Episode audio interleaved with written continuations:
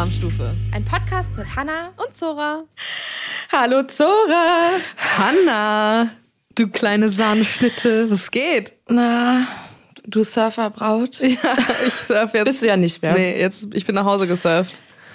Endlich wieder in Hamburg City. Wir Yes. sehen uns. Das war beim letzten Mal schon crazy. Ja, und ich sitze auf einem Stuhl. Das ist auch ganz angenehm. Nicht mehr auf dem Boden. Let's get a coffee. Ich brauche einen Kaffee. Ja, du siehst ein bisschen so aus. Schatz, was ist los? Erstmal einen Kaffee. Ich bin so fertig. Also erstmal muss man auch dazu Zora. sagen, es ist gerade morgens um neun. Aber Hanna, Ich bin fix und fertig. Ich bin fix und fertig. Also, ich fange mal so an. Heute ist Dienstag und ich war am Wochenende in Köln, weil ich ähm, auf einer Veranstaltung vom Europäischen Pilzverband war. Mhm. Und einen Kochkurs mitgemacht. habe. Das war eigentlich ganz geil. Das hat richtig Spaß gemacht. Und da haben wir was gekocht mit Pilzen. Das war lecker. Und dann wollte ich am nächsten Tag früh zurückfahren, weil ich eigentlich verabredet war, um Sonntag auf ein Dackelrennen zu gehen. mache ich sonntags auch ab und zu mal. Ja, ist ein wichtiger Termin im Jahr gewesen.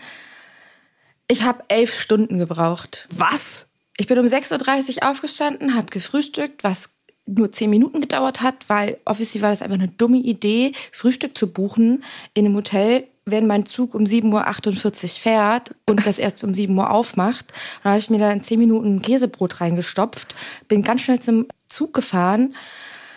Dann habe ich zwei Stunden auf den Zug gewartet, der kam nicht. Und dann war das ein Nein. absolutes Chaos-Drama. Es sind keine Züge mehr gefahren, weil irgendwelche Leute auf den Bahnschienen rumgelaufen sind zwischen Nein. Köln und Düsseldorf. Und dann ist irgendwann ein Zug gekommen. Neben mir standen teilweise irgendwann dann auf einmal Günther Jauch und Paulina, weil die, glaube ich, auch nach Berlin, nach Berlin wollten. Nach Palin.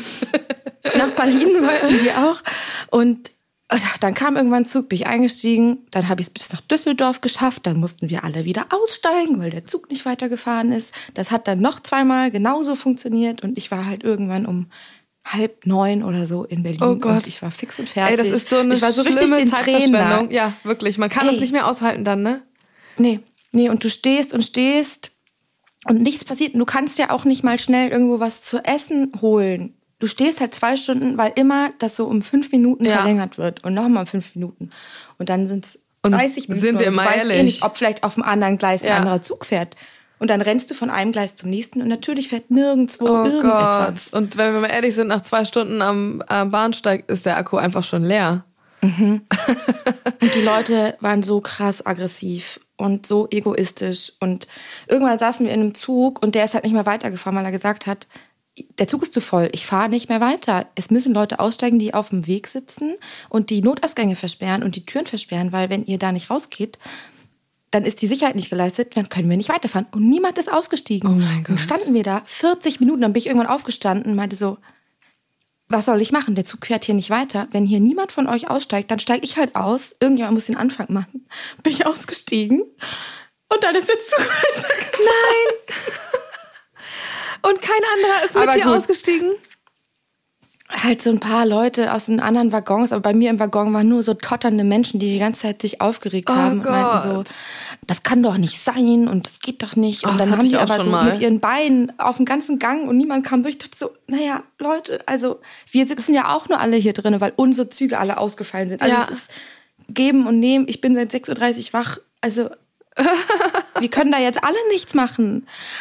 Oh mein Gott, ey, das war so krank anstrengend. Oh und ich finde es so Gott. krass, weil dann bist du für so eine Veranstaltung, das macht ja Spaß unterwegs und dann kommt aber so ein, so ein Downer. Event dazu und das ist so ein Downer, weil du denkst, mein ganzer Sonntag ist eh schon, wenn es am Wochenende ist, der ganze Sonntag, der letzte warme Sommertag Oh, scheiße, ja, das kommt ja auch noch dazu. und alles ist weg. Ich, das hat mich so, also war ich zu Hause und mein Freund hat mich abgeholt und ich war so richtig den Tränen, aber ich meinte, ich kann nicht mehr. Ich muss was essen. An diesem Moment war ich in diesem Jahr auch schon einige Male. Es ist so schlimm. Man muss dann wirklich einfach die Handbremse ziehen und sagen, nee, ich streiche jetzt ein paar Sachen aus meinem Kalender. Ich brauche jetzt irgendwie erstmal drei Tage frei. Dann muss man wieder seinen Energiespeicher auffüllen und dann weitermachen. Aber wenn man so dann in so eine Woche startet, ne, dann kann's ja, also dann hast du ja schon von Anfang an irgendwie überall so ein bisschen schlechte Laune mit dabei und das ist einfach scheiße. Voll. Man ist dann so dauerhaft unterschwellig immer so ein bisschen genervt. Ja, das zieht und sich von dann, Menschen, weil die Menschen auch so scheiße und das waren. zieht sich dann so von Job zu Job, von Tag zu Tag, bis man einmal ganz kurz durchgeatmet hat. Und ich, äh, wenn ich merke, dass es an diesem Punkt angekommen ist, mache ich immer sofort, streiche ich irgendwas aus dem Kalender raus. Das ist Ja, nicht das- gesund, liebe Hanna. Nicht gesund. Aber es ist natürlich super schwierig, dann zu sagen, ich streiche jetzt einfach was aus dem Kalender. Das ist, Wenn man was also- aus dem Kalender streicht, streicht man ja auch meistens was von seinem Konto, ne? Ja. Gar nicht mal Oh so Gott, einfach. ey. Ah. Ja, war Horror. Wie war deine Küchenschlacht? Zweite Runde. Ah, ja, ich muss sagen, wir hatten auch ein bisschen mit Verspätungen zu kämpfen, weil wir saßen am Mittwochabend im Flieger. Der ging eigentlich um 18 Uhr, also super entspannt eigentlich. Und dann hatte der, das sind ja immer diese Pendlerflüge dann, dann hatte der äh, Flug, der nach Portugal geflogen ist, so ein bisschen Verspätung, so eine halbe Stunde nur, was eigentlich auch überhaupt nicht so schlimm ist. Aber dann hat sich das Ganze, dann kam der Schneeball ins Rollen, weil dann unser Abflugslot gestrichen wurde sozusagen. Und dann saßen wir irgendwann eine Stunde später im Flugzeug und dann saßen wir dann eine Stunde und nichts ist passiert, wir sind einfach nicht abgeflogen.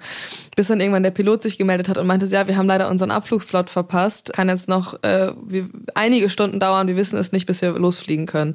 Dann haben die Stewardess schon, schon, schon Wasser verteilt und so. Und du kannst ja in Hamburg nur bis 0 Uhr nachts landen, weil die hier äh, eine Nachtruhe haben am Flughafen.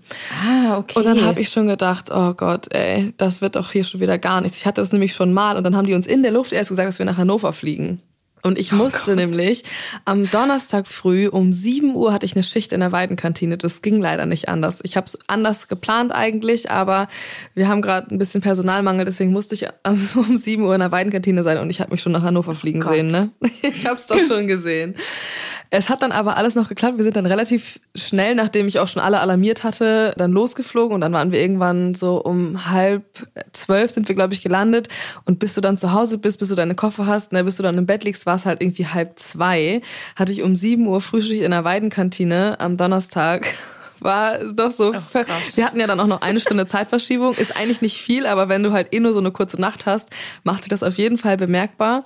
Am Freitag hatte ich dann Küchenschlacht und am ich hab, normalerweise moderierst du dann immer zwei Sendungen an einem Tag, aber weil ja so eine Zugsabotage auch noch war, ist Ralf Zachal als Juror nicht angekommen. Das heißt, ich habe zwischen den zwei Sendungen, die ich moderiert habe, noch eine Sendung bewertet, weil ein Juror ausgefallen ist. Oh mein Gott. Und vom Kopf her. Hä, aber werden da Sachen gleichzeitig gefilmt oder was? Nee, es werden immer vier Sendungen an einem Tag gedreht und es sind immer zwei Ja. Moderatoren da, die sich immer abwechseln. Ah, okay, ne? okay, got it. Und dann hast Ja. du halt immer zwei Juroren da und die wechseln sich dann auch immer ab und dann wird das ja auch in verschiedenen Wochen ausgestrahlt und dann hast du halt so ein Ja. Durcheinander quasi auch bei den Juroren. Ja. Was ganz, was ja gewollt ist so. Wie gesagt, Ja. Ralf Zacher konnte nicht kommen, er ist auch stecken geblieben. Und dann habe ich am Freitag zwei Sendungen moderiert, eine Sendung bewertet und ich war so also gefühlsmäßig war ich so neben der Spur, weil ich halt gefühlt mit einem Bein noch auf dem Surfbrett stand, so ungefähr. Weil diese Nacht Oh so Gott, kurz ey. war, meine Koffer standen noch gepackt hier in der Ecke. Philipp hat am Donnerstag, als ich in der Weidenkantine war, im Homeoffice nebenbei immer mal wieder eine Maschine angeschmissen. Unsere Bude sah aus, alles stand voll mit Wäsche. Die Surfbretter mussten wir noch abspülen. Die, dieses riesen Boardback von Philipp mit den ganzen Surfbrettern stand hier noch im Weg. Es war so ein Chaos und ich bin einfach morgens immer nur weggefahren zu dieser Küchenschlacht, habe versucht, mich irgendwie jetzt darauf einzustellen und habe so eine Tunnel Vision irgendwie bekommen. Am Samstag erste Sendung moderiert. Ich war eigentlich, habe mich ganz gut gefühlt, so ganz gut eingegroovt. Saß dann hinten in dem Aufenthaltsraum und da ist dann hier so ein großes Sofa, ein Fernseher, der Maskentisch und vor uns ist dann auch immer noch so ein Tisch, wo dann so Kleinigkeiten gibt's da zu essen, immer so einen Obstteller, ein bisschen was zu naschen. Und ich gucke diese äh, Naschschale rein, an der ich mich eigentlich nie bediene, weil ich mich echt richtig krass diszipliniert habe. Ne? Aber ich gucke da so drauf und denk so, oh geil, Napo. Die habe ich ewig nicht mehr gegessen. Kennst du Diese diese? äh, weiß, weißes, weißes Papier, weiße Nee, das sind so, Verpackung? äh, die haben so rot, grün, blau, äh, blaue Verpackungen. Das sind diese Karos. Die sind so in so einem Glitzerpapier eingepackt und es steht da so Napro drauf und dann ist das mit Schokolade überzogen und drinnen ist einfach nur so ein Schaum, so ein Nougat-ähnliches Klebezeug. Ja, aber also weiß ich nicht, ob ich das bewusst irgendwann mal gegessen habe. Bei uns gab's das früher immer, wenn wir, wenn wir in Urlaub gefahren sind, hat Mama immer so eine Süßigkeiten-Naschecke für uns im Auto vorbereitet und da war irgendwie immer Napro mit dabei. Geil. Und neben mir sitzt einer aus der Redaktion oder aus der Regie. Er guckt mich an so, boah, das sind so eine Blombenzieher, ne? Ich hab das Ding im Mund und in dem Oh Moment mein denke ich nur so, scheiße.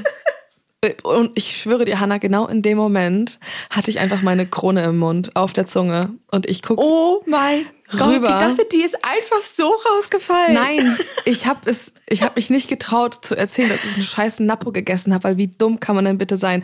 Ich habe halt gerade, ich habe ja eh total viele Probleme mit meinen Zähnen, aber ich habe gerade zwei neue Kronen bekommen.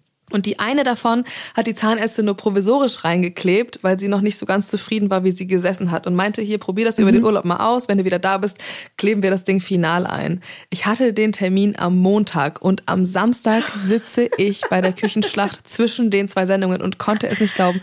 Ich habe einfach meine scheiß fucking Krone in der Hand gehabt. musste dann zwischen den Sendungen zum Notzahnarzt. Gott sei Dank, bei 30 Grad draußen war in den Arztpraxen überall überhaupt nichts los. Wir haben total schnell einen gefunden. Die haben natürlich auch angerufen, hier Moderatorin unserer Sendung, bla bla bla. Ich bin da angekommen, der Zahnarzt hat mich schon total ausgelacht, weil ich ihm natürlich erzählt habe, so sorry, ich weiß nicht, was in meinem Kopf vorgegangen ist. Ich habe mich ganz kurz verloren, habe einen scheiß Napo gegessen. Dann hat er das Ding da wieder reingeklebt und dann konnte ich Gott sei Dank auch ganz normal wieder weiter moderieren. Sonntag hatte ich dann auch nur noch eine Sendung, also das Finale und dann hatte ich den Sonntagnachmittag noch frei und am Montag, also gestern, hatte ich auch frei. Und jetzt bin ich auch wieder angekommen. Jetzt haben wir die ganze Wäsche gewaschen, alles ist ausgepackt, die Küchenschlacht ist in trockenen Tüchern. Und äh, ich bin ausgeruht und wohlerholt und freue mich jetzt auf die Woche. Ach, das ist doch gut. Aber ich meine, ich gucke gerade auf die Uhr. Wir haben jetzt gerade zwölf Minuten nur gerantet, wie scheiße unsere letzten Tage waren. Das ist Das auf jeden Fall ein guter Start in so eine Podcast-Folge. Ich muss sagen, bei mir waren sie nicht scheiße, es war irgendwie witzig oder es war so wuselig. Es war so Ja, wuselig. ja, ja, weil- aber so- Ja, so. ja. Apropos. Also bei mir war es ja auch nur ein bisschen scheiße, aber egal. Ja, sag mal, äh, ich sehe hier was in unserer Liste stehen. Ich bin gespannt. Ja, äh, es ist mal wieder Zeit für ein Bong Neu.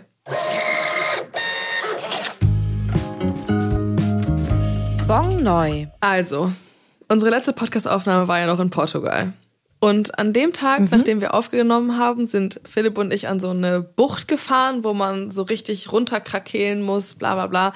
Da ist nicht einfach so ein ganz einfacher Strandzugang, wo du hingehen kannst, sondern musst du mit dem Auto über so eine Schotterstraße und so. Es gibt's ja an der Algarve relativ oft.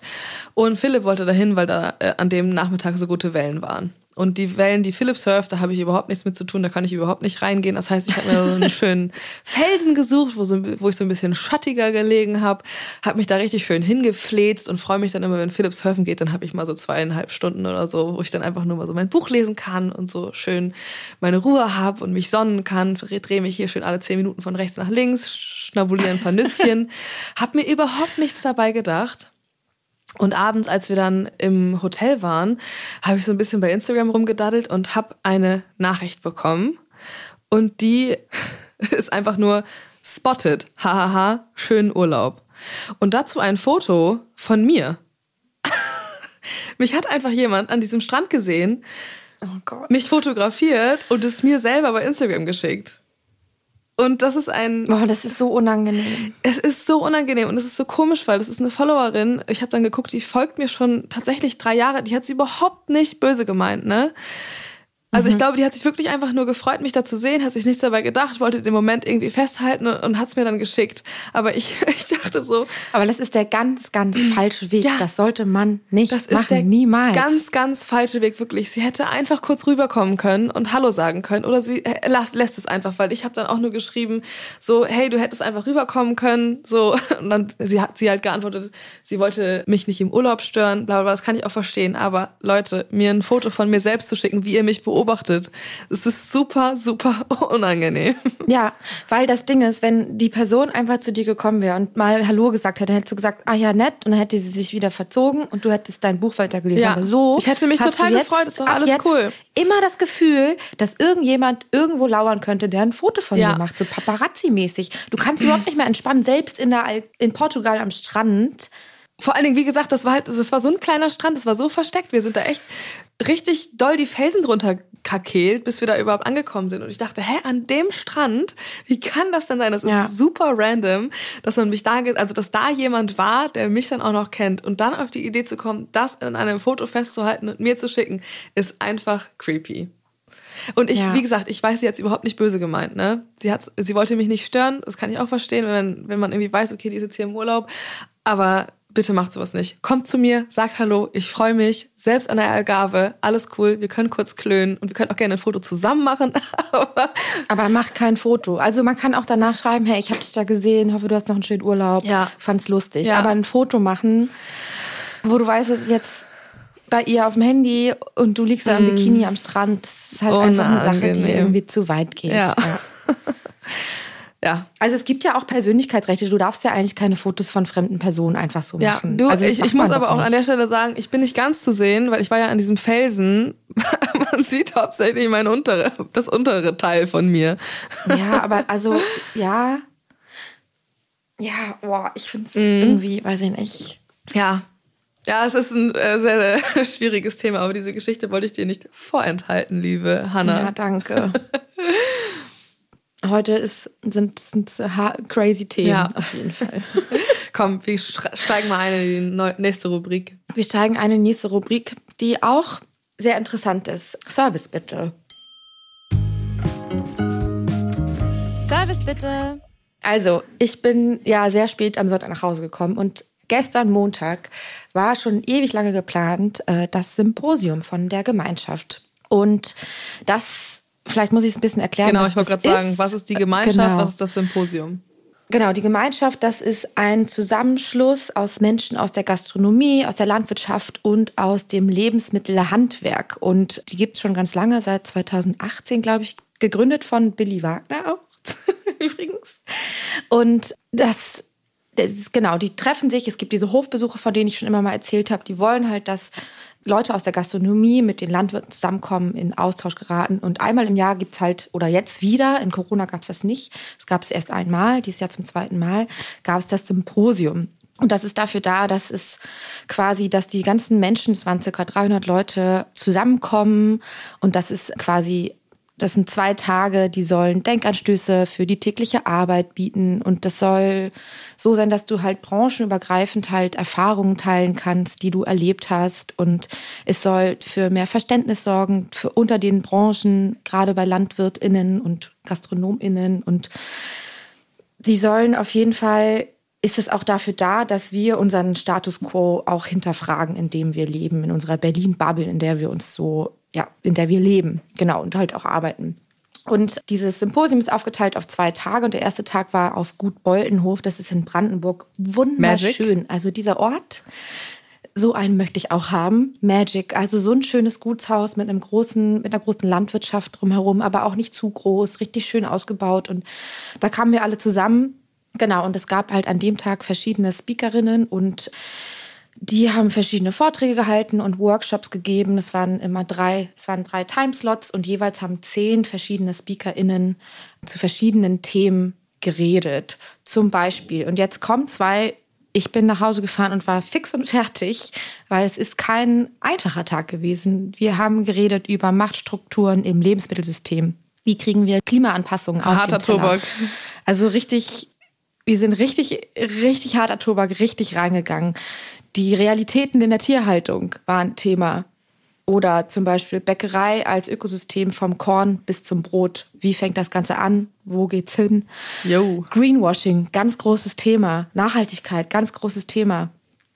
Wie funktioniert das alles? Und man konnte sich halt ähm, ein paar Slots raussuchen und ist dann da hingegangen und saß dann in kleinen Gruppen zusammen und hat das behandelt. Und boah, ich war teilweise echt fix und fertig nach so einem Vortrag. Und das ist schon krass und super wichtig, dass man sich damit auseinandersetzt. Aber mir ist dann auf jeden Fall wieder aufgefallen, in was für einer Bubble ich auch lebe und dass ich mich viel zu wenig mit solchen Themen beschäftige und dass ich überall immer nur so gefährliches Halbwissen Ja. habe, was mich sau nervt, wo ich denke, ich muss da noch so viel tun, um das zu realisieren, was erstens, was für Privilegien ich habe und was ich auch als Köchin mit meinem Beruf verändern muss und versuchen muss in der Zukunft irgendwie ja mit einzubinden in meinen Was war das so das. Einschneidendste So. für dich? Boah, und das war so. Also, mh, ich habe einen, einen Talk mitgemacht, der ging um, wie kann man den. Oh Gott, warte, lass mal kurz. Oh, ich bin schon wieder so richtig. Wie sieht anders Arbeiten in der Lebensmittelbranche aus? Fand ich ähm, super interessant, da mal reinzugehen. Bisschen tricky fand ich es, weil es nicht näher erklärt wurde, was das Thema wirklich ist oder was worum es wirklich geht. Und es war eine Speakerin, die hat, das ging halt eigentlich um, wie geht man als Chef oder als Chefin in einem Unternehmen mit seinen Mitarbeitenden um. Super interessant und finde ich auch für meine Zukunft, wenn ich vielleicht irgendwann nochmal Mitarbeitende habe, super, super wichtig. Aber das, sie hat von vornherein gesagt, das kann auf jeden Fall triggern, weil wir über Sachen reden, die in der Vergangenheit passiert sind und Machtstrukturen und Arbeiten in verschiedenen genau Positionen. Und ich habe so festgestellt, dass so viel so schwierig war in, in Arbeitsverhältnissen, die ich hatte, dass ich so Wenn man richtig das noch mal so- fertig war.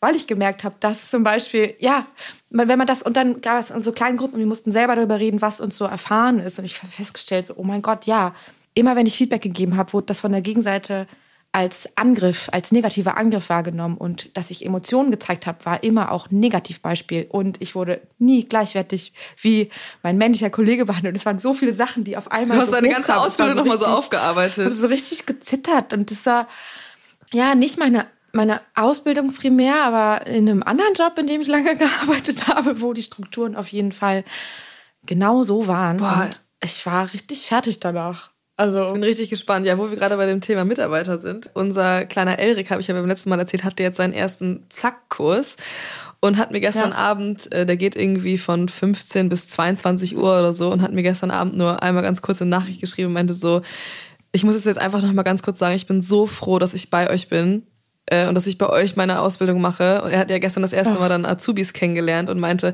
alle anderen hier haben entweder einfach nur Pech gehabt oder es ist einfach wirklich überall scheiße. Und da war ich so gerührt. Ja. Und das passte halt gerade Ja. so, weil ich glaube, dass in ganz vielen Betrieben einfach diese Machtverhältnisse oder diese ganzen Betriebsstrukturen einfach noch echt an damals erinnern. So.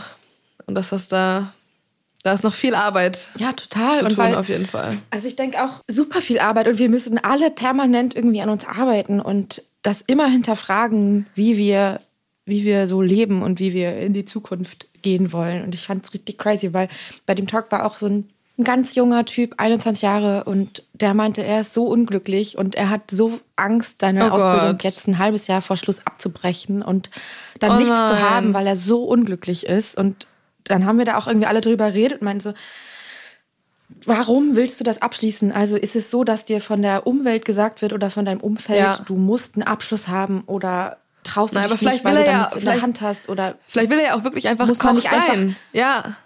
will er ja eigentlich in dem Job arbeiten, aber hat nicht die richtige Ausbildung. Ja, und das ist so. oh Gott, und ein halbes es Jahr kann auch so wirklich einfach getan, weil so lang sein, ne? Wenn es dir scheiße geht, dann, oh, dann zieht sich das ein halbes Jahr kann so lang sein, genau. Und dann wachst du jeden Morgen mit Bauchschmerzen auf und du, du schläfst scheiße, du schleppst dich da jeden Morgen hin und das ist echt das Schlimmste. Du kommst abends nach Hause und bist so ausgelaugt, aber nicht, weil du so einen, schönen, anstrengenden Tag hattest, sondern weil Ja. du halt einfach den ganzen Tag deine Arbeit einfach nur gehasst hast. Und ich glaube, das ist, muss das Schlimmste sein. Ja. Genau, und wann ist dann so der Schlussstrich und wann Ja. entscheidet man sich dann, das halt, dass dieses Verhältnis aufzulösen, weil Ja. man das nicht aushält, ne? Und warum zieht man das dann durch? Weil ich habe ja das Gleiche gehabt. Also ich hatte ja auch mein Burnout Oh Gott, und ja. mein Magengeschwür, so, ne? Und ich habe es durchgezogen, weil ich dachte, Ja. ich muss das durchziehen. Nur harte Arbeit ist gute Arbeit, aber das stimmt ja nicht, weißt du? Nee, und vor allem, es gibt ja auch immer noch die IHK und die steht auch hinter den Azubis. Und wenn es einem schlecht geht in seiner Ausbildung, dann kann man sich bei seiner Kammer melden, bei seiner zuständigen Stelle und dann kann man rechtzeitig irgendwie die Handbremse ziehen und das einleiten und man muss es nicht so lange hinauszögern, bis man dann wirklich nur noch ein halbes Jahr vor der Prüfung ist und dann abbrechen will, sondern man, man muss dann wirklich schon früher die Signale irgendwie wahrnehmen und sagen so, hey, das läuft hier nicht, ich glaube nicht, dass das normal ist, sprecht mit euren anderen Azubis oder MitschülerInnen darüber, fragt, ob das da auch so ist und wenn nicht, ne, Leute, zieht die Notbremse Ja. raus da. We wechselt das Restaurant, sucht einen anderen Betrieb. Es gibt so viele Beratungsstellen, gerade Ja. in der Ausbildung, die einem da irgendwie weiterhelfen. Ja. Ja, und das ist irgendwie, oh, es, ich bin da so richtig, es ist so richtig schwerfällig, weil ich unseren Job so sehr liebe und ich das so Ja. sehr möchte, dass junge Leute, junge Menschen diesen Job gerne machen und diese Ausbildung gerne machen. Und Voll. Dafür nutze ich halt auch irgendwie diese Reichweite, die ich jetzt habe, die will ich dafür nutzen. Aber ich muss so viel an mir arbeiten, um das irgendwie eloquent und äh, so voll wissend irgendwie erzählen zu können. Und ich merke, dass da so viel bei mir fehlt, dass ich da Ja. so viel arbeiten muss. Ja, aber man kann sich ja, Das aber, ist echt krass. Und das war so krass gestern, ja. Aber das ist doch voll gut, wenn man das sich selber eingesteht, weil äh, nur weil man irgendwie dann seinen Beruf hat und irgendwo in seinem Berufsalltag angekommen ist, kann man sich ja trotzdem immer noch um Weiterbildungen kümmern und sich darum bemühen, irgendwie sich selbst zu optimieren und also stehen bleiben ist ja eigentlich nie besonders gut. Von daher Ja. ist es doch voll geil, wenn du das jetzt so für dich ähm, da mitgenommen hast. Dann Ja, war das für dich ein, äh, ein erfolgreiches Event. Ja, also ja, war echt hart. Und das ist irgendwie auch so schön, weil das halt irgendwie 300 Leute aus der Branche sind. Also Ja. von Landwirten, fragen, die, die Sachen produzieren und so. Und dann hat man natürlich, du siehst dann Leute, die kennst du vielleicht von Instagram und Kanntest du viele? das ist ein Zusammenkommen. Ich kannte ein paar. Ich kannte gar nicht so viele, wie ich gedacht habe, aber genau, aus vielen Berliner Restaurants waren KöchInnen dabei und Leute aus dem Service. Und es war super schön, da so zusammenzukommen, die Leute so zu treffen und sich zu connecten und auszutauschen, obwohl ich überhaupt keine Person bin, die auf andere Leute zugeht. Ich finde es super schwierig. Das hatten Oh, wir ja dann- auch schon mal. Genau, und da kam auch eine zu mir, die meinte so, oh mein Gott, äh, darf ich dich kurz ansprechen? Ich habe mich vor, ich habe mich bei der gleichen Staffel The Taste auch beworben und ich heiße auch Hannah und ich bin auch blond und ich bin nicht weitergekommen. Ich habe mich so gefreut, dass du weitergekommen bist. Ich fand es mega cute und sie hat es so süß gemacht und meinte so, oh, und jetzt, ich, ich kann das gar nicht, ich bin ganz alleine hier und jetzt habe ich mir ein Herz gefasst, habe dich angesprochen und jetzt, jetzt bin ich bereit, jetzt gehe ich weiter und connecte mich und ich so, ja, mach das und das tut total gut und ähm, ich kann das auch überhaupt nicht, aber versuch's. Warst du alleine da eigentlich? Ich war alleine da, ja. Ja. Also Ach, das ist auch immer schwierig, alleine auf solchen Events, ey. Oh. Ja. Dann steht man da manchmal nur so rum und denkt sich so, ja, okay, cool, jetzt habe ich hier meinen Sekt und äh, Ja. wo gehe ich jetzt mal hin? Unangenehm. Ja, voll. Aber zum Beispiel, und ich glaube, mit Lars Odefey hast du auch mal was zusammen gedreht. Mit dem war ich ja auch in so einer kleinen Gesprächsrunde und den fand ich so sympathisch und ich hatte so Ey. richtig, weil ich dem auch so lange folge, da war ich Ein- auch so, ich freue mich so, dass du hier bist. Ich Typ. so cool. Und das fand ich mega Genau. interessant, auch was der erzählt hat, ja. Ich habe nämlich gestern die ganze Zeit seine Stories geguckt und habe immer die ganze Zeit gehofft, dass ich dich irgendwo im Hintergrund sehe, aber habe ich nicht. Ja, Lars ist ein cooler Typ, mit dem habe Ja. ich ähm, mal für äh, Zora kocht's einfach in Uelzen eine Folge gemacht und der ist echt super sympathisch. Ja, also ich kann das für jeden aus der Branche, kann ich das empfehlen, da mitzumachen. Weil heute zum Beispiel habe ich leider keine Zeit, mit weiterzumachen, aber heute finden in Berlin überall verschiedene Workshops statt und du kannst in verschiedene Restaurants gehen und verschiedene Konzepte irgendwie ähm, dir anschauen. Irgendwie Wilmersgärten, kannst rausfahren zu einem Betrieb und kannst irgendwie schauen, wie bei Sophie das Brot gebacken wird in der Bäckerei und ähm, gibt ganz Krass, viele wie groß das geworden Workshops. ist, ne? Ja, es ist echt groß. Ich meine, es ist nicht ganz günstig, weil natürlich super viel Arbeit da reingesteckt hat. Also die Ja, Frieda, klar. die das alles organisiert hat, einen mega krassen Job gemacht. Boah. Und genau, ich kann das wirklich nur allen aus der Branche ans Herz legen, ähm, weil das ein super, super Event ist und das ich vorher nicht kannte, dass es sowas gibt, wo man sich so connecten und austauschen kann. Also, falls es euch interessiert, schaut's mal rein. Die Gemeinschaft. Die Gemeinschaft. Hofbesuche auch immer einmal im Monat ist eine ganz tolle Sache. Da fährt man immer zu ProduzentInnen im Umland von Berlin und schaut sich an, wie die Leute so arbeiten und wo unsere Produkte herkommen, die wir auf dem Teller haben und verkochen und essen. Und jetzt interessiert mich aber, liebe Hanna, beim Thema Arbeiten. Hast du an den Foodtrends gearbeitet? Oh yes. Ich habe in, nach der letzten Folge, ja, habe ich äh, meinen steinhart gewordenen Pfirsich, was irgendwie echt gängig ist, weil du da so einen Stein in der Hand hast, habe ich ich habe es ausgetestet. Ich habe meinem Freund und mir eine kleine Frü Frü- Frühstücksbowl gemacht. Ah, eine Frühstücksbowl. Frühstücksbowl. Das ist schon irgendwie ganz geil. Aber ich glaube, das ist bei mir ein Trend, der sich nicht durchsetzen werde, dass ich das öfter mache. Also erste Frage, ist es einfach, diesen knüppelharten Pfirsich zu reiben oder hast du danach einfach nur eine aufgeschürfte Fingerkuppe? Nee, das war ganz einfach, aber ich habe hier auch eine große Auswahl an Microplanes. da habe ich mich ein bisschen durchprobiert. Mein Arm hat wehgetan. Das Okay. ist schon richtig steinhart gewesen. Das ist schon richtig Arbeit. Und dann bleibt er gefroren, bis man es isst, weil diese feinen Raspeln, hätte ich gedacht, tauen halt super schnell auf. Ja, doch, das ist, das ist eigentlich ganz geil. Und es ist richtig schön kalt. Und es ist ein schön, schönes Mundgefühl, eine schöne Haptik. Und dann einfach auf den Joghurt, bisschen Honig, bisschen Nüsse oder, einfach auf den Joghurt. Ich habe es einfach so, weil ich schnell, schnell machen wollte. oder wie du es sagen würdest, Joghurt. Joghurt. Einen kleinen Joghurt. Joghurt. schnell drauf. Nee, ich fand das ganz geil. Dann habe ich überlegt, weil irgendwann gab es einen Foodtrend. Ich habe den leider noch nie ausprobiert, aber ich fand es eigentlich ganz geil, wenn du so einen Wassermelonen-Carpaccio machst und dir vorher den Feta einfrierst und dann den Feta gefroren darüber reibst. Das ist ja eine ähnliche Konsistenz. Ja. So ein Feta-Schnee. Das ist schon irgendwie cool, so gefrorene Sachen da so rüber zu reiben. Hatten wir das nicht neulich auch, als wir mal zusammen in Berlin waren? Gab es da nicht auch gefrorenen Feta? Weiß ich jetzt nicht mehr. Weißt du auch nicht mehr, ne? Ich glaube, das war, wir hatten auch einen Gang, da war gefrorener Feta dabei. Naja. Naja. Aber da müsste ich mich doch dran erinnern. Ich erinnere mich doch immer an das Essen. Vielleicht habe ich es auch falsch abgespeichert. Das ist Weiß auf jeden Fall gut mehr. möglich.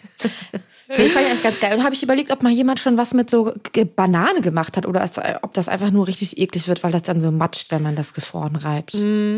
Ich glaube, das matscht, wenn es gefroren bleibt. Könnte ich mir zumindest vorstellen. I don't know. Andererseits mit gefrorener Banane kannst du ja schon viel machen. Das Ja. ist bestimmt ganz geil. Was ich letztens gesehen habe, gefrorene Tomate. Ist auch ein Ding. Aha, und dann Da ist der Foodtrend direkt schon weiterentwickelt worden. Also, dass du dir quasi gereibend? Tomate Mozzarella machst, aber halt unten einen schönen Burrata und dann reibst du da eine gefrorene Tomate drüber und machst ein bisschen Öl, ein bisschen Essig, ein bisschen Basilikum und dann ist das ein geiler, mega kalter ähm, Tomate Mozzarella Gang, so caprese das kriegt ja so ein, ja, kriegt so ein bisschen Gazpacho-Feeling wahrscheinlich, wenn das dann so leicht antaut und dann so flüssig wird, die Tomate wieder. Ja, Oder vielleicht auch gar nicht. Weiß ich nicht, weil ich weiß nicht, ob es dann so flüssig wird oder ob es immer noch Stück kommt auf die Tomate drauf an. Ja, aber ich finde, das ist eine Sache, die finde ich auch sehr interessant und ich finde es krass, wie schnell sich so eine Foodtrends dann weiterentwickeln. Das ist wie mit dieser Baked Feta Pasta. Da wurde einmal das mit Tomaten gemacht, dann Ja. haben alle das mit Tomaten gemacht und sofort wurden da Kürbisse reingepackt, Zucchini und dann wurde alles darin Ja. verwurstet, was man in diese Auflaufform mit Feta packen kann, oder? Das stimmt. Aber das mit der gefrorenen Tomate, das probiere ich, glaube ich, mal aus. Schön, schön Notizheft. So, neuer Gang in der Weinkantine. Lunch. Wir reiben bei jedem schon eine gefrorene Tomate. Oh ja, ich muss gerade eine neue äh, Herbst-Frühstückskarte machen und ich tue mich ein bisschen schwer, deswegen sammle ich hier gerade mal ein bisschen die Ideen. Ich glaube nicht, dass wir in der Weidenkantine anfangen werden, Tomaten auf unseren Burrata zu reiben. vielleicht im Blattgold irgendwann mal. Aber vielleicht mal so für zu Hause, du weißt, wenn man mal so ein bisschen was auftischen möchte. Ja, noch wenn man zu viele reife Tomaten rumliegen hat, die man gerade nicht verarbeiten kann, kann sie aber alle Einfach einfrieren. einfrieren. Ja, ja du weißt doch, ich habe doch nur dieses kleine Pupsfach. Ah ja. Da, und jetzt, Aber da passt mal gestern- eine Tomate rein. Ja, das stimmt. Wobei jetzt gerade nicht. Wir haben gestern erst einen Sack Eiswürfel gekauft. Jetzt ist das Ding, weißt du, die Eiswürfel werden nur so durch diese kleine Klappe gehalten. Und wenn du die Klappe aufmachst, musst du so ganz langsam aufmachen und dann so zack, schnell mit der Hand äh, an den Eiswürfelsack. Ja. Nervig. Äh, ja, ich habe mich auch ausprobiert. Ich habe gestern einen koreanischen Pfannkuchen zum Mittag gemacht und es war geil. Okonomiyaki? Ja, Okonomiyaki. Ich habe es äh, gegoogelt und es sieht ein bisschen anders aus, aber ich glaube, es ist eine ähnliche Idee auf jeden Fall. Okay. Und habe ganz viel Gemüse geschnitten, habe so einen kleinen Teig gemacht aus Mehl, Stärke, ein bisschen Kurkuma, ein bisschen Miso-Paste und ein Ei. Habe das verrührt und dann ultra viele Gemüsestreifen reingehauen und habe das dann ausgebacken in der Pfanne. Ich habe uns tatsächlich, Hannah, ein bisschen ASMR aufgenommen. Uh. Also hier an der Stelle kommt jetzt ein kleines Brutzeln. Geil. Ähm, und ich, es ist richtig kross geworden, aber es bleibt nur sehr, sehr kurz sehr kross. Also sobald es dann auf dem Teller ist und man angefangen hat zu, äh, zu wenn man ange, bis man angefangen hat zu essen, ist es dann schon nicht mehr ganz so crispy crosby und habe dann so eine Teriyaki Soja Fischsoßen Sesamsoße dazu gemacht, war mega lecker. Also für so einen Lunch auf jeden Fall richtig nice. Ach, ich habe noch ein bisschen geriebenen Tofu mit reingemacht for some proteins, you know. Du Gesunde. Ja, es hört sich geil an. Aber jetzt habe ich natürlich wieder so einen Weißkohl zu Hause. Ich habe nur so ein Viertel gebraucht. Jetzt muss ich mir überlegen, was ich mit diesem Weißkohl mache. Ich finde das ja immer, ich finde so Weißkohl einfach gebacken als so Viertel im Ofen. Mega. Einfach ja. geil. Mit so einer äh, Chili-Marinade, was dann Ja. da so in die Blätter reinläuft und so. Und kriegt das oben so schwarze Ja. äh, Spitzen. Oh, lecker. Und die Mhm. karamellisieren durch den Zucker im Weißkohl, das ist Ja. ja ganz geil. Ja. Ja, wo wir gerade schon bei Leckereien sind, wollen wir mal weitergehen in unser Dryerlei. Yes. Unser kulinarisches Dreierlei. Bei uns in der Weidenkantine ist jetzt freitags immer großer Azubi-Tag und da bin ich mit unserem lieben Elrik in der Küche und habe mir dann immer für jeden Freitag ein so ein Thema ausgesucht, das wir dann behandeln werden. Und diese Woche ist es das Thema Kartoffel. In der Berufsschule spielt die Kartoffel ja eine sehr große Rolle oder allgemein in der Küche. Und deswegen habe ich mir gedacht, liebe Hanna, gehen wir dieses Mal rein in die Kartoffelzubereitungswelt. Ja, und ich habe da eine Frage, weil ich habe mir drei Sachen aufgeschrieben und habe das darauf bezogen, dass ich das selber mache. Oder meinst du essen? Nö, selber machen, oder? Selber machen, okay, gut. Und ich glaube, äh, also ich habe diesmal habe ich jetzt nicht so experimentierfreudige Sachen aufgeschrieben. Dieses Mal muss ich sagen, war es für mich recht einfach. Hey, wow. Und ich muss sagen, ich habe mich jetzt so ein bisschen vorbereitet auch auf meinen Kartoffelfreitag und so viele Kartoffelzubereitungsarten sind in meinem Gehirn einfach verloren gegangen, weil man sie gar nicht mehr so oft macht. So Du meinst die äh, Print, ähm, Dauphin-Kartoffeln, Dauphin, ja. Bäckerin-Kartoffeln, so. äh, Pomme Macaire. Was gibt's denn noch? Bouillon-Kartoffeln. oh Gott, stimmt. Äh, da gibt's ja so viele verschiedene Zubereitungsarten. Die man muss alle für- lernen musste. Die muss man nämlich für die Prüfung alle lernen, genau. Und was bleibt übrig? Pommes, Nichts. Breikartoffeln und Ja. Püree. oh. Ich fange an mit meiner Ja. drei. Also, Gib meine Gas. drei ist, die habe ich, finde ich, ist eine geile Sache, weil die wurde, die war ein neuer Trend, die gab's vorher nicht. Und die hat, glaube ich, so ein bisschen Molly Bars und Bon Appetit ins Rollen gebracht. Das sind diese crunchy smashed potatoes. Du kochst Kartoffeln mit ultra viel Salz, gießt die ab, dann packst du die auf ein Backblech und drückst einen Topf, eine Pfanne, irgendein Gefäß oben drauf, dass die gekochten Kartoffeln so aufplatzen, die Schale aber noch so dran bleibt. Ja. Mit ultra viel Olivenöl und backst die dann nochmal im Ofen, sodass die drinnen saftig und cremig und weiß sind So und geil. draußen die Schale so richtig geil, crunchy, knusprig wird.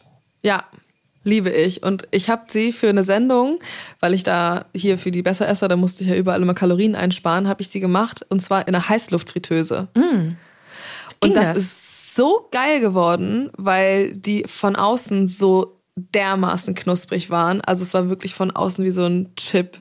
Das kriegst du im Ofen, da musst du die 100 Jahre da, glaube ich, da drin backen. Ja. Es war so geil und drin, wie gesagt, so richtig schön luftig und cremig und schön Salz. Mm, das war geil. Geil. Und was ist dein Go-To? Wozu isst du die? Oder wie, wie, äh, was gibt's dazu? Äh, die kann man ja eigentlich zu allem essen. Die kannst du, äh, wenn du ein ganz basic, einfaches Mittagessen machen willst, hast du noch gekochte Kartoffeln vom Vortag am besten da, matsch die kurz, haust die in den Ofen und dazu einfach nur Quark und Salat. Kannst du auch geil machen. Dann kannst du sie natürlich auch äh, geil zu so einem Steak oder sowas essen. Also Ja. die gehen eigentlich überall zu. Ist die geil, eine richtig geile Beilage zu, zu einer Salzkartoffel. Voll. Also mein Go-To mit den gesmashed ist unten Joghurt. Dann kommen die Smashed Potatoes drauf. Dann macht man in der Pfanne Knoblauch, Walnüsse, Chiliflocken und am besten so Sardinen und machst so eine scharfe Walnussöl. Das wird da drüber Mm. Und dann gegossen und dann gepickelte rote Zwiebeln, Ja. Mm. richtig viel Minze, richtig viel Petersilie und richtig viel Dill. So Geil. esse ich die. Auch geil. Hanna mal wieder mit ihrer Deluxe-Version. Wir haben neulich so ein Oh, Erbsen-Minzpüree Rosinen, gemacht. Rosinen noch, das habe ich vergessen. Rosinen müssen Ah, noch in die Rosinen Walnusspfanne rein für die Mhm. Süße. Ja, du weißt, wie ich geil. zu Rosinen stehe. Ja, du bist aber ein in dem Fall würde ich ja. sagen, ich würde noch mehr Nüsse reinmachen. Wir haben neulich auch so eine Erbsen-Minz-Smash gemacht, also Mhm. wirklich nur so ganz grob zerhackt und dann da die Kartoffeln drauf und dann da auch so einen leicht angebratenen, was hatten wir, Kabeljau und dann oben auch gepickelte Zwiebeln. War Mm. auch geil. Ist auch sehr, sehr lecker. Nice. Äh, meine Nummer drei erinnert mich an zu Hause, weil es, äh, meine Mama macht das richtig oft, richtig schnell und das ist ein Rösti. Ein richtig schöner Kartoffelrösti. Geil. Einfach nur weißt du, so einen, so einen großen, wo du die Kartoffel einfach nur reibst mit ein bisschen Salz, Pfeffer, Muskat vermengst und dann ähm, kannst du noch ein Ei dazu machen und dann einfach in die Pfanne rein. Kein Mehl, keine umdrehen. Stärke, bisschen sowas, oder was? Nee, das geht eigentlich. Wenn du die Kartoffel ein bisschen ausdrückst, dann hält das so durch die Stärke von der Kartoffel und dann Ja. einfach schön in die Pfanne, knusprig goldbraun ausbacken, außen knusprig, innen schön saftig und dann Apfelmus dazu. Oh mein Gott, lecker. Bist du da süß? Also du bist da gegessen. nicht die, die Räucherlachs-Fraktion, sondern du bist die Apfelmus-Fraktion. Ja, ich liebe das mit Apfelmus. Und da fällt mir auch noch gerade ein, was man bei uns ja äh, traditionell zum Grünkohl isst, sind karamellisierte Kartoffeln. Kennst du das? Oh Gott, Oh yes. Gott. Wie Kleine, süße, das? karamellisierte Kartoffeln mit Grünkohl. Oh und, Gott, Oh, wenn die so ja. um, umschlagen sind mit diesem Karamell in der Pfanne, noch so ein bisschen Salznote damit bei, es ist so lecker und dann innen drin so eine richtig schöne wachsweiche Kartoffel. Boah. Ich finde es hart, weil das, wir können hier keine Top 3 machen. Ich liebe Kartoffeln. ja. Vielleicht wird das einfach nur ein, eine Hommage an die Kartoffel. Ist wirklich so. Ich fand es Ja. nicht einfach. Obwohl, naja, geht. Ich bin Ja. classy. Meine Nummer zwei ist Kartoffelpüree. ah ja. Mhm. Ich liebe Kartoffelpüree. Aber das muss Kartoffelpüree. auch. Es muss ein Püree sein und kein Stampf. Also Mhm. am besten die Kartoffeln mit Schale kochen und dann durch ein Sieb drücken. Ja, dass es so Sodass es richtig ganz schön fein fein ist wird. und Ja. Oh. keine Stückchen da drin sind. Und mit am besten dem gleichen Teil Butter. ja. Oh Gott, das und ist so äh, lecker. die Butter vorher mit Milch und ein bisschen Sahne, also je nachdem, wie noch Ganz fettiger man genau. es möchte, Salz, Muskatnuss und dann so Ja. richtig cremig zusammenrühren. Oh, Geil. Oh, lecker. Ja, da äh, komme ich gleich auch noch zu. Aber meine Nummer zwei ist das Gratin. ja. Ich wollte Also- es irgendwie einbauen, aber es äh, hat nicht so ganz in meine Top 3 gepasst. Ich esse es Ja. zu selten dafür. Ich esse es auch selten, aber wenn ich es esse, dann liebe ich es. Und es gibt da verschiedene Varianten. Ich liebe einmal das Milchsahne. Gratin, was so richtig schön cremig und schlotzig ist, aber ich habe neulich auch mal ein Rezept gemacht, wo du die Kartoffeln einfach ganz fein schneidest und dann stellst du die so ganz eng aneinander und dann kommt da einfach nur so eine Thymianbutter oben drauf, die läuft dann da so zwischen und dann hast du nämlich oben diese Ja. braun knusprigen Topping, also hier diese Spitzen von den Kartoffelscheiben und unten halt hast du dann diese buttrigen, wachsweichen Kartoffeln und dazwischen halt immer so einen kleinen Thymianzweig. Das ist so lecker. Hört sich Also- geil an, aber ich würde, also dadurch, dass Kartoffelzubereitung, es gibt ja so viele verschiedene, das Oh Gott, wäre ja. wär für mich schon wieder gar kein klassisches Gratin, sondern eine andere Form, weißt du? Ja. Also weil man sagt, naja, weil das irgendwie ein Gratin, da muss halt eine milchbasierte, Schlonze mit rein. genau, ein milchproduktbasierte Schlonze dazu sein. Ja. Aber auch kein Käse, sondern Nee, kein Käse. also klassisch würde ich das immer, würde ich die Kartoffelscheiben mit der Sahne und der Milch und der Butter aufkochen, so dass Kochen, die Stärke genau. aus der Kartoffel die Flüssigkeit schon bindet und so ein Ja. bisschen angart und dann in eine Auflaufform und dann backen. Und da kommt Ja. kein Käse dazu. Ich habe Nee. richtig viel Hate mal bekommen, weil ich das mal als Real, glaube ich, Rezept gemacht habe. Also müsst ihr mal bei mir schauen, könnt ihr auch was finden. Nee, aber mit Aufkochen. Ach, wirklich? Hä? Ja. Weil die Leute irgendwie gesagt haben, das wird zu flüssig. Ich, I don't know. Auf jeden Fall, naja, ich ließ mir dann nicht alles durch, aber da waren fiese Ja. Kommentare dabei. Oh. Weil ich gesagt habe, dass es das beste Kartoffelgratin der Welt ist. Obviously ironisch gemeint, weil jeder kann das Kartoffelgratin so machen, wie er möchte, aber die Leute verstehen das nicht.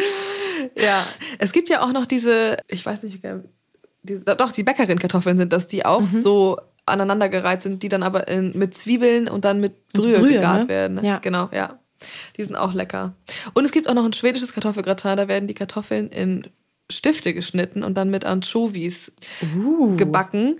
Und dann ist es aber im Prinzip der gleiche Vorgang, wie so wie du den gerade beschrieben hast, dass du das mit dieser Milch-Sahne-Mischung machst und dann aufkochst und dann kommt da oben aber noch Semmelbrösel drauf und das ist richtig geil, weil diese Anchovies dazwischen, die hauen das ganze Gratin auf ein ganz anderes Level. Geil. Oh mein Gott, das muss ich mal ausprobieren. Das hört sich richtig gut an. Ja, und wie gesagt, die Kartoffeln sind dann in so Pommes-Streifen geschnitten. Geil. Ganz Geil. eventuell findet ihr dieses Rezept auch in meinem neuen Kochbuch. Oha. ja. Fällt mir gerade ein. Perfekt. Perfekte kleine Werbung am Rande. für Perfekte sowas kleine Eigenwerbung. Das war nicht geplant, muss ich sagen. Okay, Hannah, ich bin gespannt. What's your number one? Kartoffeln mit Quark. Das ist überhaupt gar keine Zubereitungsform, aber es sind gekochte Pellkartoffeln. Ja, sind geil. Wie Ja, gesagt, aber kennst du das, wenn du eine Kartoffel findest, die so perfekt ist und man nichts Ja. machen muss, außer sie einfach mit Schale zu kochen, mit Schale zu Ja. essen.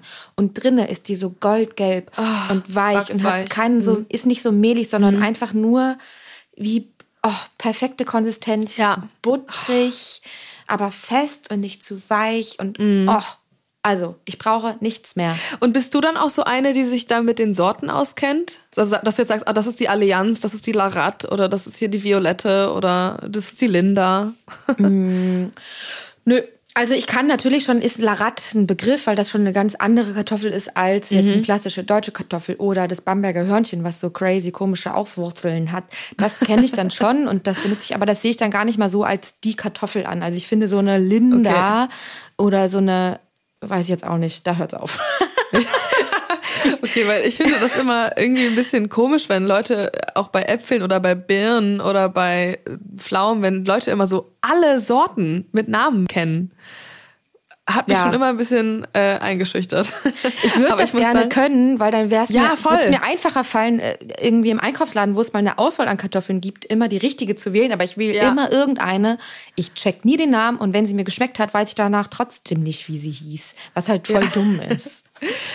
Und bei Kartoffeln muss ich sagen, bin ich tatsächlich, äh, also es ist aber auch nur bei Kartoffeln, so ein kleiner Nerd geworden in den letzten zwei Jahren. Es hat zum einen den Grund, dass Philipp und ich ja vor zwei Jahren mal so eine Ernährungsumstellung gemacht haben und festgestellt haben, wie geil eigentlich die Kartoffel ist, weil sie halt super satt macht, aber viel weniger Kalorien hat als alle anderen Sättigungsbeilagen, die wir sonst so verzehren. Deswegen ist unser Go-To immer die Kartoffel. Und dann hatten wir vor anderthalb, zwei Jahren oder so, kam mal so ein Dude bei uns in die Weidenkantine der ist nicht so angenehm, dieser Typ. Der ist irgendwie so ein typischer Landwirt, wie man ihn kennt. Er kam einfach rein und hat mich von vornherein, hat er mich einfach vollgelabert.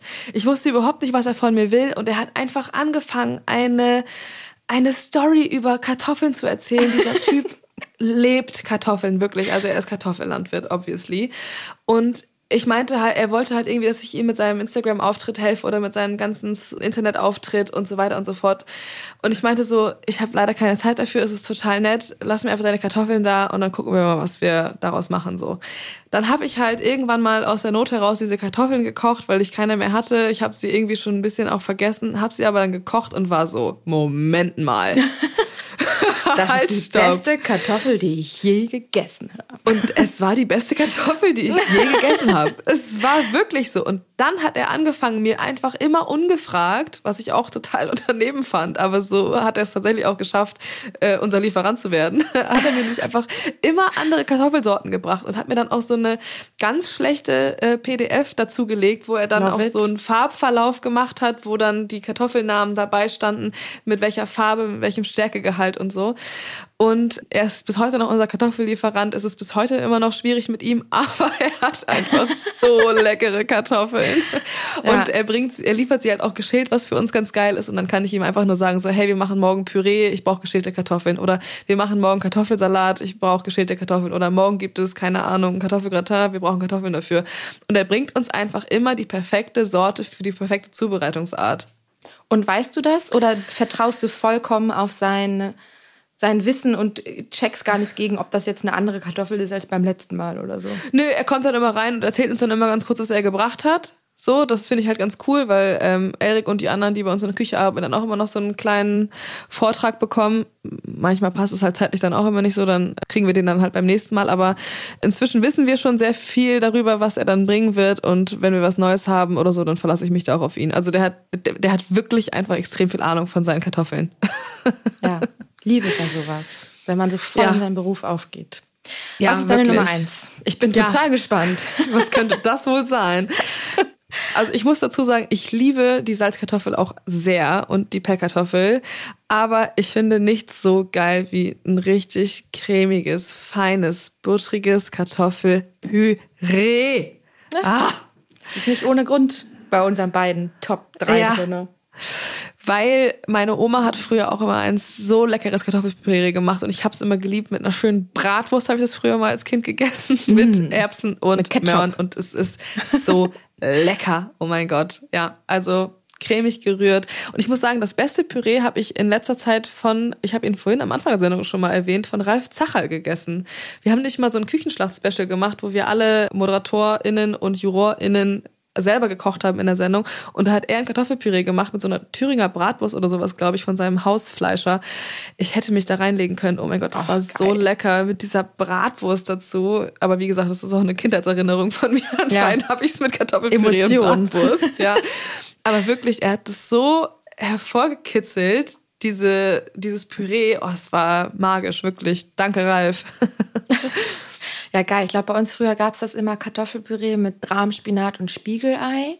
Ja, und ich fand es immer auch geil, wenn quasi, meine Mama hat immer dazu, war noch ein einen Topf mit geschmolzener Butter und du hast eine Kuhle da reingemacht und in die Kuhle noch Butter gegossen. Und dann konntest Jesus. du so, so, einen Vulkan bauen, da lief dann die Butter so runter. Oh. Mm.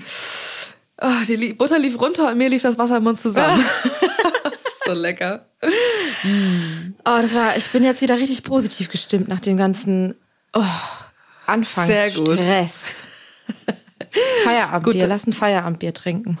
Es ist soweit. Feierabendbier. Was steht an? Zora, ich bin die Woche in Hamburg. Ich komme zu dir. Yes.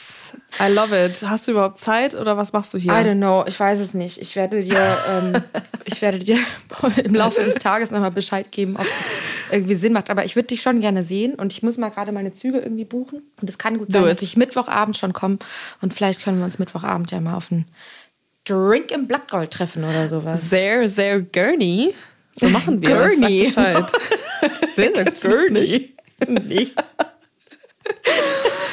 ähm, ja, ich gehe in ein Sternerestaurant. Ich freue mich. Am Oha. Samstag haben Philipp und ich Date Night und wir gehen ins Zeig. Das hat er von seiner, von seinem alten Team zum Abschied geschenkt bekommen und wir haben Gutscheine dafür und ich bin sehr, sehr gespannt, was nice. uns da erwartet. Und was ja. ist das für ein Restaurant? Das ist ein ganz klassisches Restaurant hier in Hamburg. Der, der Küchenchef ist jetzt auch seit neuestem Juror bei der Küchenschlacht. Mhm. Und äh, ansonsten äh, habe ich noch gar nicht so einen großen Einblick in die Speisekarte mir erlaubt und werde mich am Samstag überraschen lassen. Aber ich freue mich sehr. Menü oder à la carte? Wahrscheinlich Menü, oder? Wahrscheinlich Menü, ja. Unser letzte, unsere letzte Fine Dining Experience in Portugal war ja so ein äh, Griff ins Klo. Habe ich dir das erzählt eigentlich? nee.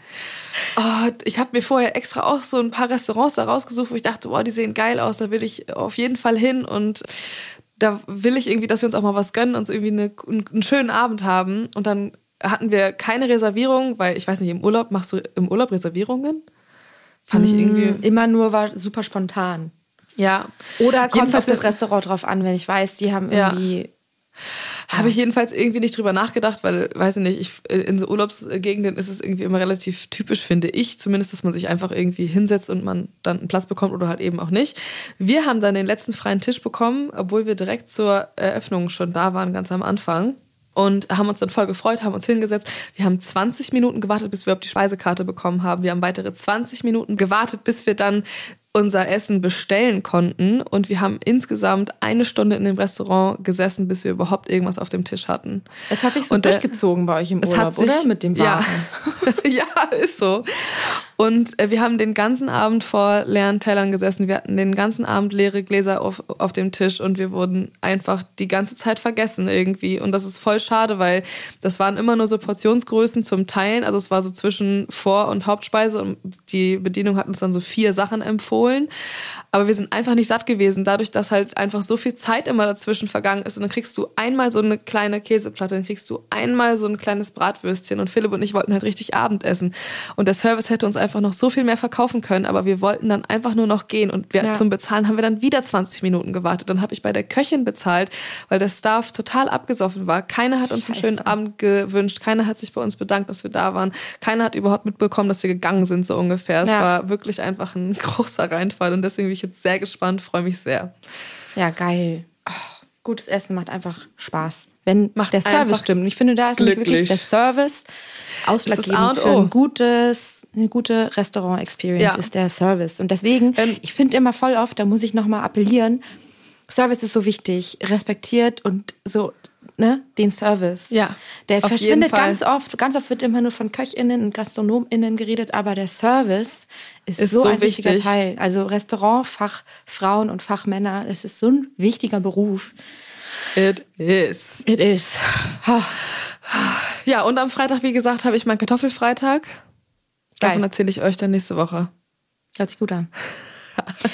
Hanna, so, was hat mich ruh dich aus. Das war, ich bin wieder besser gelaunt. Es wird eine stressige Ja. Woche, aber jetzt geht's mir besser. Danke. Okay, ich freue mich auf dich am Dönerstag. Nochmal so ein richtig schöner Dad-Joke Ähm. zum Schluss. Wow, gibt's einen Melöner wahrscheinlich. Yo! Tschüss! Bis dann. Tschüss. tschüss.